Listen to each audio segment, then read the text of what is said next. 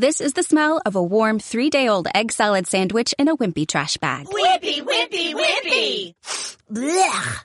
And this is the smell of that same sandwich in a hefty, ultra strong trash bag with new Fabuloso lemon scent. Hefty, hefty, hefty! Smell the difference? When life gives you stinky, get Hefty Ultra Strong with new Fabuloso lemon scent. It smells like clean, freshly picked lemons. So no matter what's inside your trash, you can stop the stink and smell the lemon. La Universidad Antonio Ruiz de Montoya. La fuerza está en los jóvenes. Universidad Antonio Ruiz de Montoya. Radio Ruiz presenta.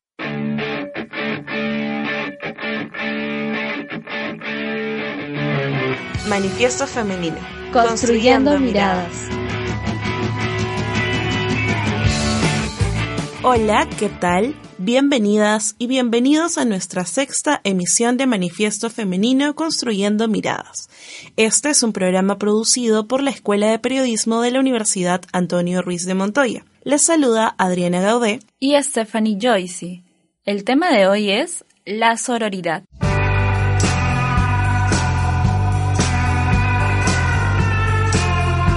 Decidimos hablar.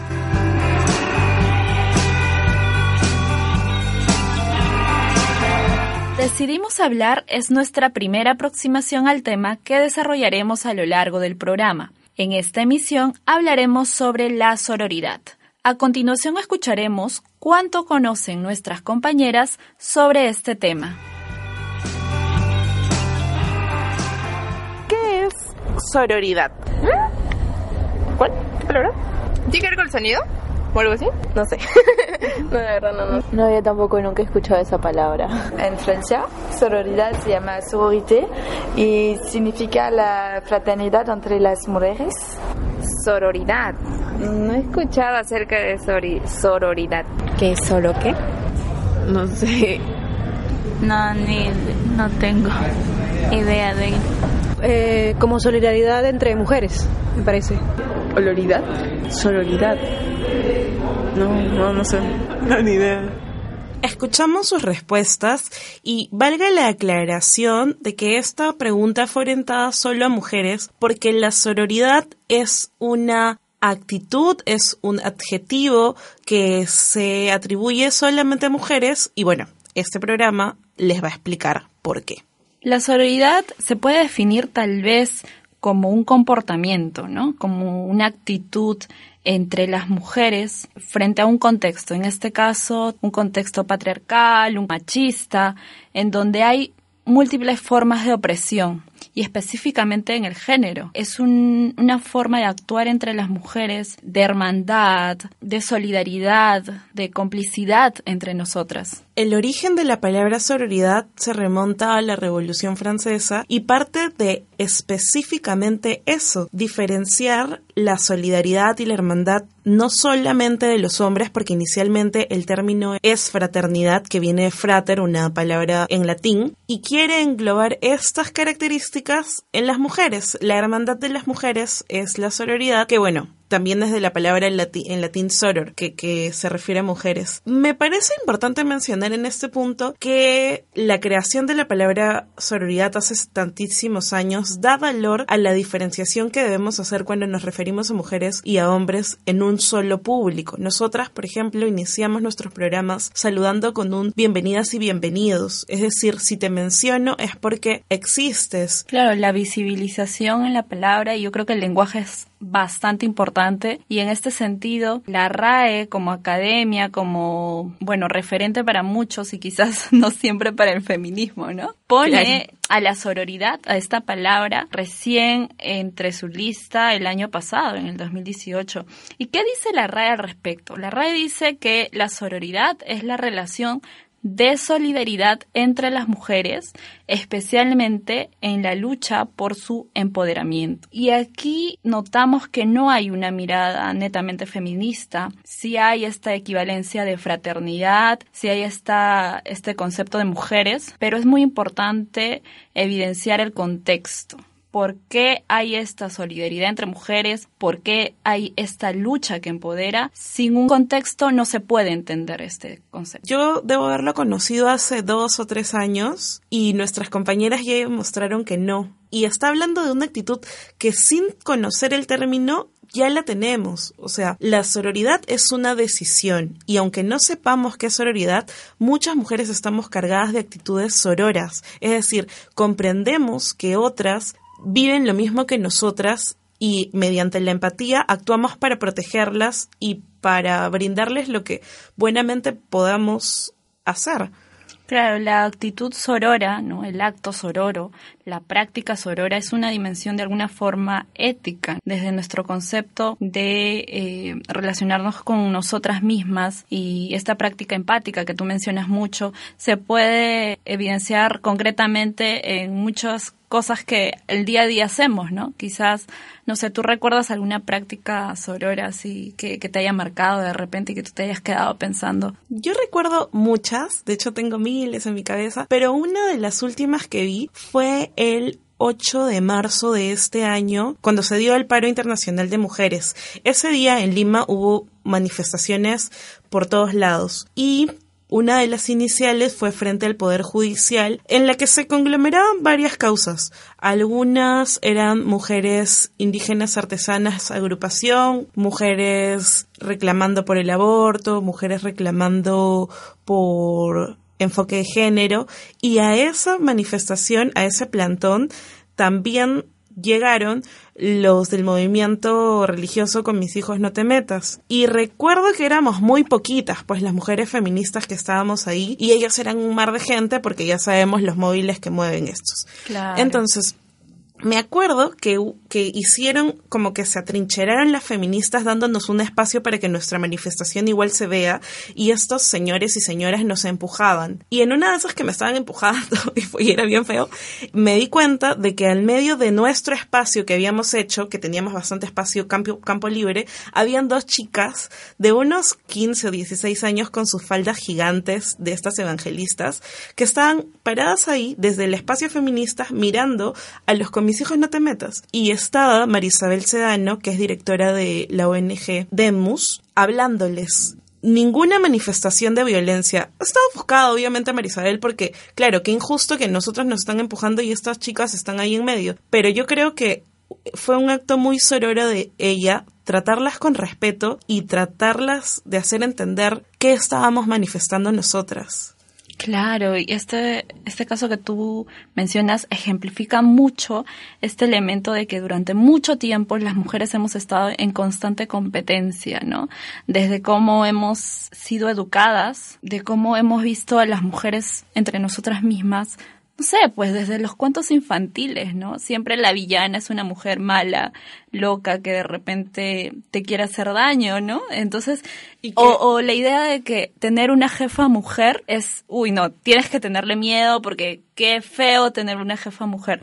Y esta idea de competencia entre mujeres que nos han planteado muchos años, frente a este planteamiento pues viene el feminismo con la sororidad y decir, hey, stop, somos mujeres desde diferentes puntos de vista, desde diferentes enfoques, etcétera, pero al fin y al cabo vivimos los mismos elementos de opresión por nuestra condición de mujer. Entonces hay que darnos la mano. Así no estés 100% de acuerdo contigo, así tú tengas una mirada diferente a la mía, pero tenemos puntos en común. Y por eso tenemos que ser sororas. A continuación, escucharemos una entrevista que nos ayudará a profundizar mucho más sobre el tema.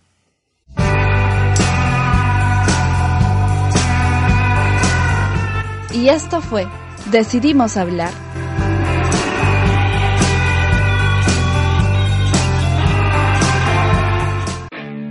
Ya volvemos con Manifiesto Femenino. La Universidad Antonio Ruiz de Montoya. La fuerza está en los jóvenes. Universidad Antonio Ruiz de Montoya.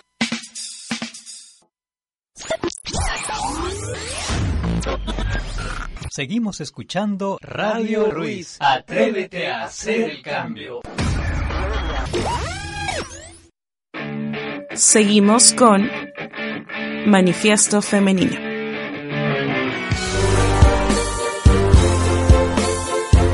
Miradas expertas.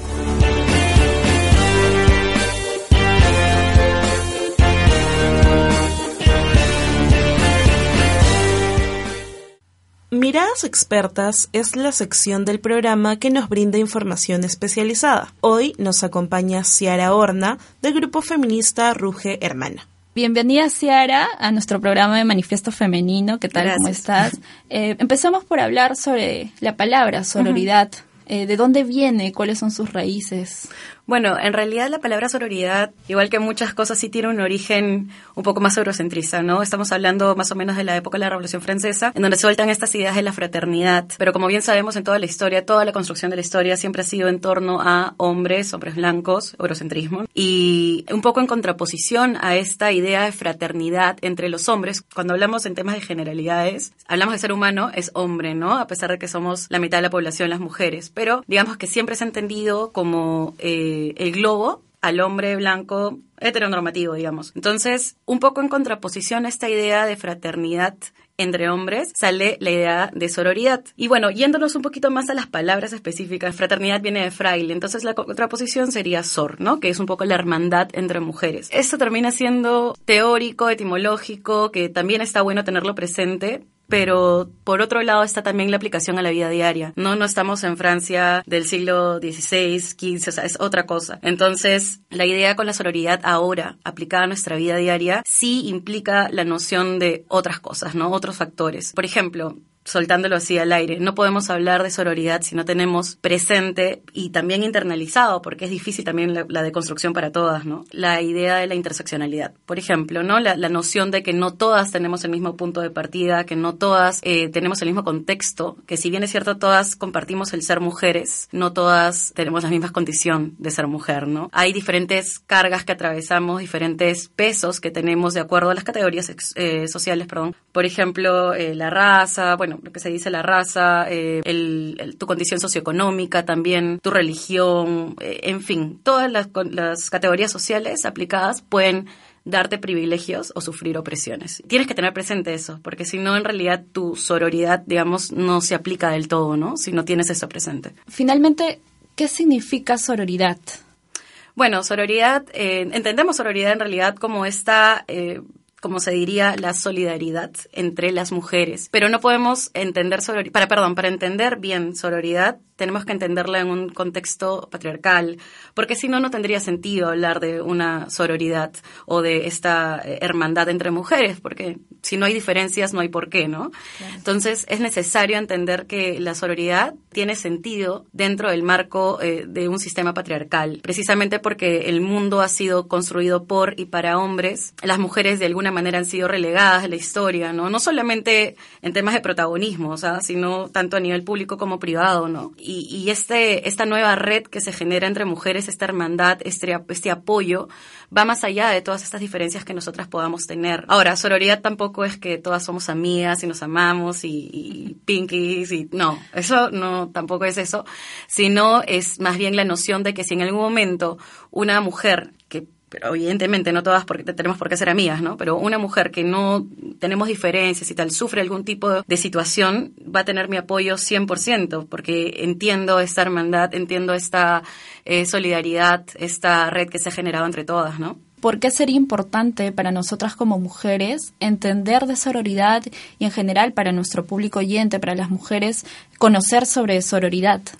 Bueno, un poco lo que decía, eh, y una vez más, partiendo este contexto de, que es un mundo, ha sido un mundo negado para mujeres, es necesario que nosotras veamos las oportunidades que tenemos, tanto en el espacio privado, pero sobre todo en el público también, en todos los ámbitos que podamos hablar, ¿no? En el ámbito académico, en el ámbito laboral, en el ámbito político y, por supuesto, en el ámbito privado. La mujer siempre ha sido relegada, ha sido oprimida. Entonces, si nosotras no tenemos claro que tenemos esta red enorme y hermosa de apoyo entre mujeres, vamos a seguir un poco en este, en este espacio, digamos, ¿no? Relegado. Y ahora también es importante mencionar que si hay muchas mujeres que todavía, eh, digamos, no están familiarizadas con el término sororidad o no saben que existe o por ahí, ah, porque también pasa que hay mujeres que saben algo del tema, pero la verdad es que ni siquiera consideran que no es necesario o que en realidad es como, ay, están exagerando. A veces estas feministas ya. Ambiguo, ¿no? Está ahí gaseoso, ¿no? Es como que no se quieren ah, meter ahí. También, porque cada una tiene su proceso de construcción totalmente individual. Es lo más personal que tenemos, nuestro propio camino. Y no todas tenemos por qué estar en el mismo nivel, ¿no? De, construcción, digo. Entonces, yo creo que es súper importante que en algún momento de nuestras vidas, nosotras como mujeres, nos demos cuenta de esto, nos demos cuenta además que no importa cuándo sea que te des cuenta. Igual vas a tener el apoyo de todas, porque esta red que crece cada vez más y se hace más fuerte cada vez, siempre recibe también aportes, siempre se, se deconstruye también como un colectivo, ¿no? Se, se va deconstruyendo, va cambiando, va de pronto tomando ideas nuevas y, y bueno, y creo que cada vez nos hacemos más fuertes también dentro de todo esto, ¿no? ¿De qué manera este discurso de sororidad, ¿no? Este planteamiento entre entre la red de mujeres es importante, es transversal para el discurso feminista. La palabra sororidad o mejor dicho, el concepto o el, actuar de manera sorora con otras mujeres va a permitir construir esta red. No podemos hablar de feminismo si no hablamos de sororidad. Y igual al final todos los conceptos están un poco no mezclados, sino se alimentan unos de otros, ¿no? Como te decía, no podemos hablar de feminismo si no hablamos de sororidad y esto también nos hace hablar de interseccionalidad y una cosa lleva a la otra y entender todo esto en el contexto patriarcal, como te decía al inicio, ¿no? Entonces, eh, al final son todas estas palabras que a veces las personas dicen, como a veces les tienen miedo a ciertos términos, ¿no? Feminismo, patriarcado, heteronormativo, monstruos. Y en realidad, cuando te vas adentrando en todo esto, te das cuenta que, si bien por un lado, mientras más te vas deconstruyendo, así más en pie de lucha estás, por otro lado también vas encontrando todo un ámbito de, de, de contención, de amor, un espacio sororo, ¿no? Entre todas las mujeres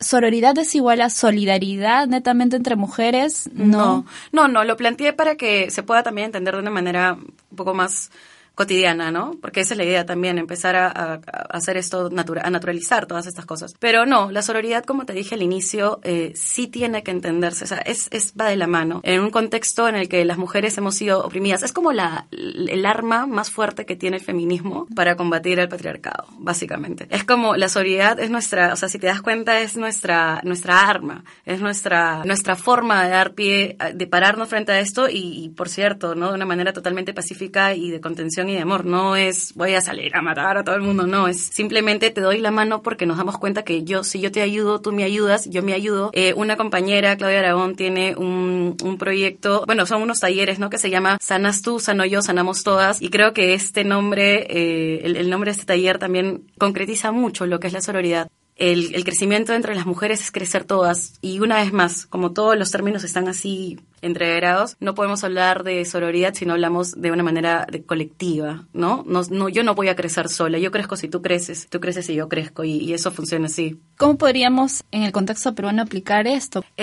bueno, el contexto peruano en realidad es un contexto, si bien es cierto, tiene sus particularidades, es un contexto también compartido, sobre todo en países de Latinoamérica, ¿no? Yo creo que aplicado en contexto peruano, la solidaridad funcionaría como funciona en cualquier otra parte, porque una vez más, somos mujeres al final, ¿no? Y esa es, digamos, el, eh, la característica, por decirlo así, transversal a toda esta red. somos mujeres. Eso no quita que atravesemos diferentes opresiones, ¿no? O sea, digamos, una mujer con diferencias, eh, por ejemplo, de color de piel, no, no es lo mismo una mujer blanca de clase media en, viviendo en el centro de la ciudad que una mujer, por ejemplo, lesbiana, porque también hay diferencias dentro de la comunidad LGTBIQ más, una mujer lesbiana, afro, en una situación de pobreza. No tienen las mismas oportunidades y por lo tanto el punto de partida no puede ser el mismo. Entonces yo creo que en, el contexto peruano eh, este, esta mm, idea de sororidad podría aplicarse, no sé, ahorita ya estoy así soltando la, la, idea, podría aplicarse siendo conscientes y permanentemente conscientes de nuestros, de nuestros privilegios y también conscientes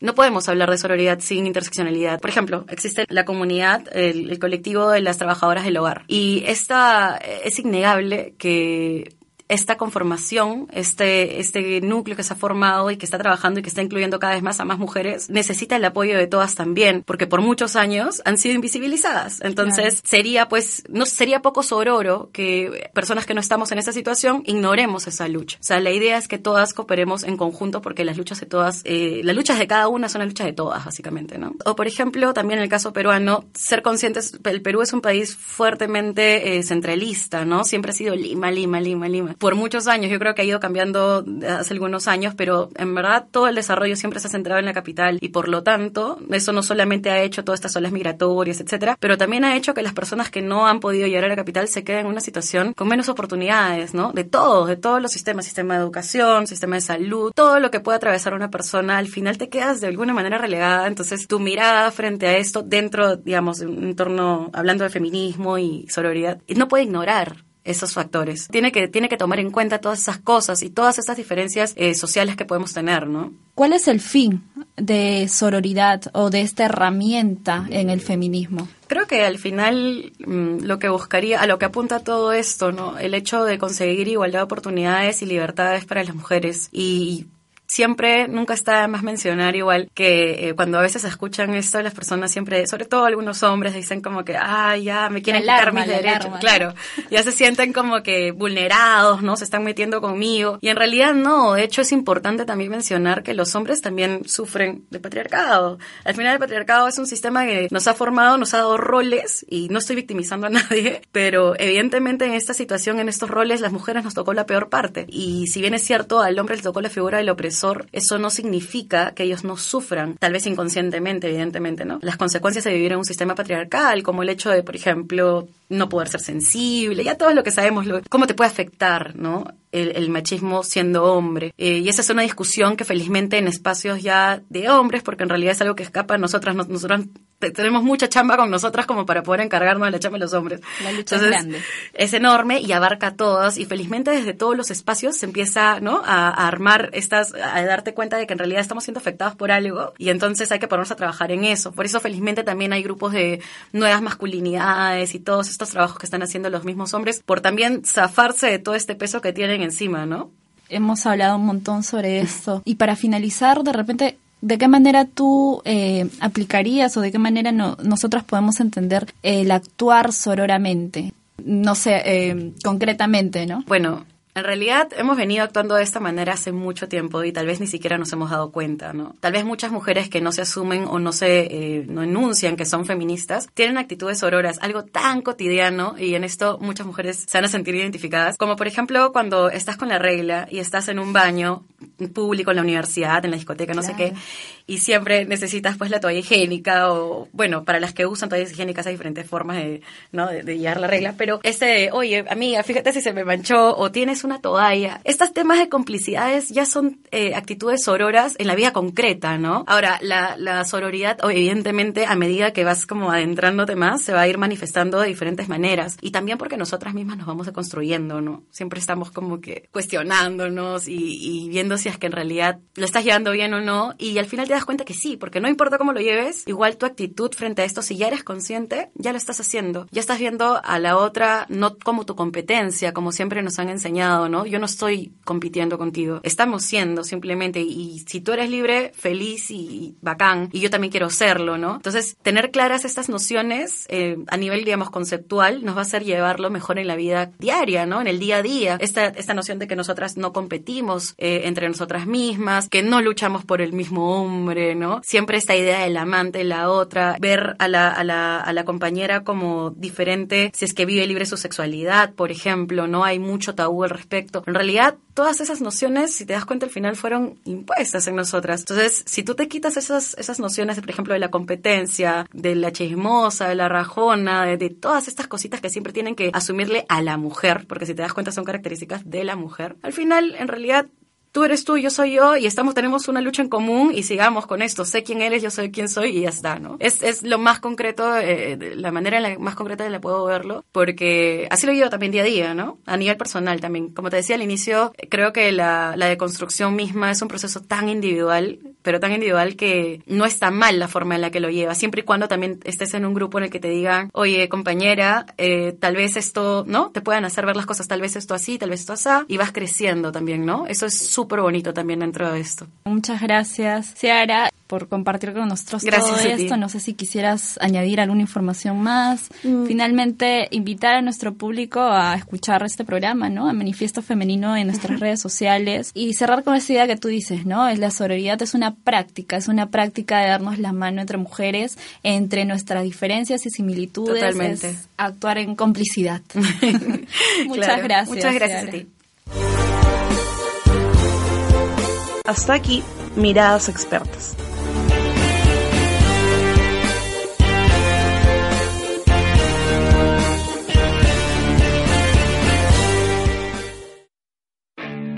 Ya volvemos con Manifiesto Femenino.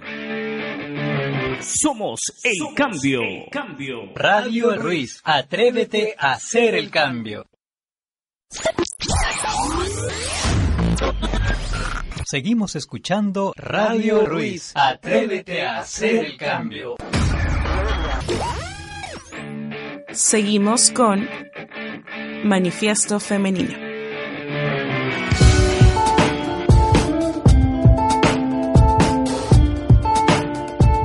¿Lo habías notado?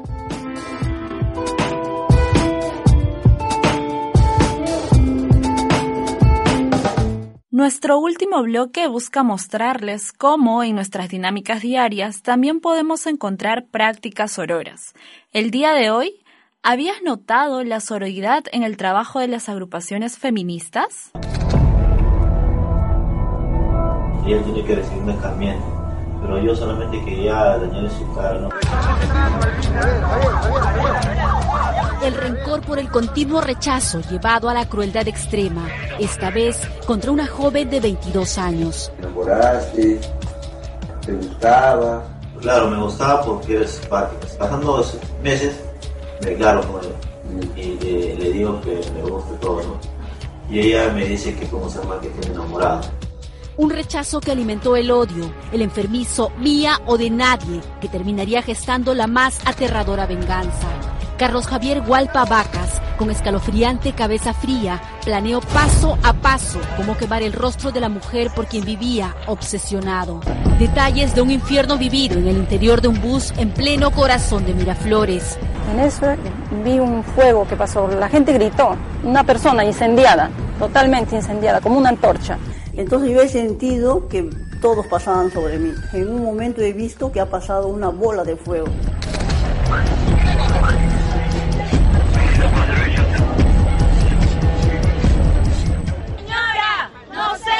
Indiferente. Se mata a las mujeres en la cara de la gente. Tocan a una. Tocan a todas.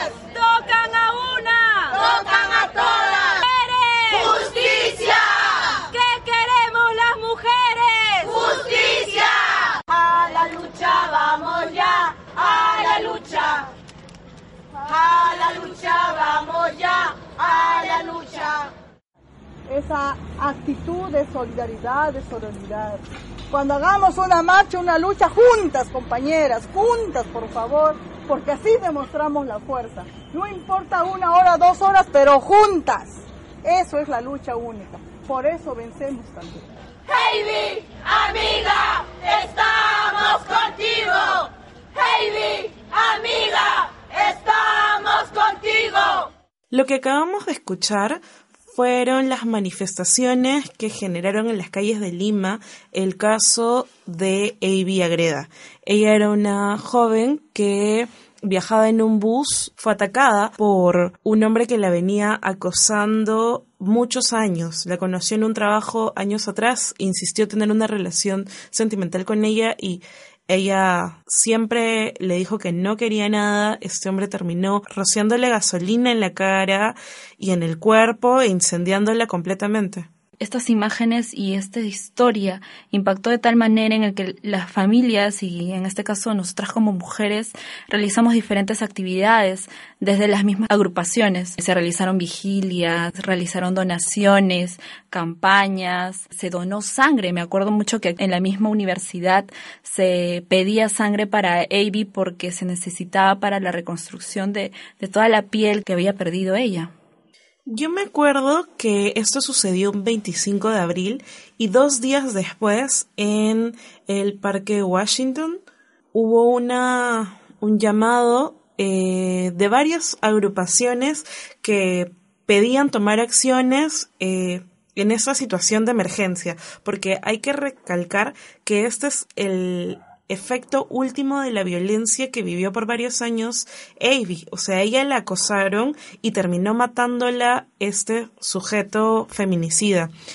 Em, recuerdo que más o menos agrupó a 100 mujeres esa noche del 27 de abril del 2018 y cuando se terminaron de tomar las decisiones de plantones y caminatas, se recorrió bastantes cuadras desde, desde ese lugar que era la avenida Arequipa hasta, hasta la avenida Tacna. Mujeres agarradas de las manos gritando que nos estaban matando. Qué fuerte y qué real. Qué real porque AB es un caso que ejemplifica esto, ¿no? Nos están matando y muchas mujeres nos unimos para decir que nos están matando sin conocer nuestras historias, pero nos identificamos con la historia de Avi porque muchas hemos venido siendo acosadas en diferentes ámbitos, como ya lo hemos comentado en el programa anterior. Exacto, hemos tomado este ejemplo porque es reciente, acaban de sentenciar a 35 años de cárcel a Carlos Hualpa, pero en realidad en Lima y en todo el Perú se dan muchas prácticas sororas, desde que les creemos a las mujeres que son víctimas de violencia porque sabemos que es un patrón que se repite, no les creemos a las mujeres porque son mujeres, o sea, no se trata de eso, sino se trata de empatía. En Lima hay muchísimas manifestaciones de este tipo, hay agrupaciones específicas, por ejemplo, hay una casita de psicólogas feministas, están ONGs que ya hemos mencionado y hemos conocido. Y bueno, como siempre, eh, tenemos mucho más para hablar y esa conversación continuará en nuestros siguientes programas. Nos despedimos, Adriana Gaudé y Stephanie Joyce. Hasta la siguiente edición de Manifiesto, Femenino.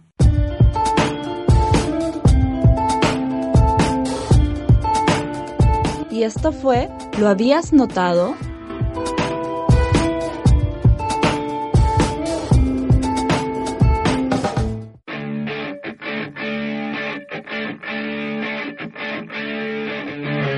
Manifiesto Femenino. Construyendo, miradas. Programa producido por la Escuela de Periodismo de la Universidad Antonio Ruiz de Montoya. Somos el cambio. cambio. Radio Ruiz, www.warm.edu.p slash radio. This is the smell of a warm three-day-old egg salad sandwich in a wimpy trash bag. Wimpy, wimpy, wimpy! Blech! And this is the smell of that same sandwich in a hefty, ultra strong trash bag with new Fabuloso lemon scent. Hefty, hefty, hefty! smell the difference? When life gives you stinky, get Hefty Ultra Strong with new Fabuloso lemon scent. It smells like clean, freshly picked lemons. So no matter what's inside your trash, you can stop the stink and smell the lemon.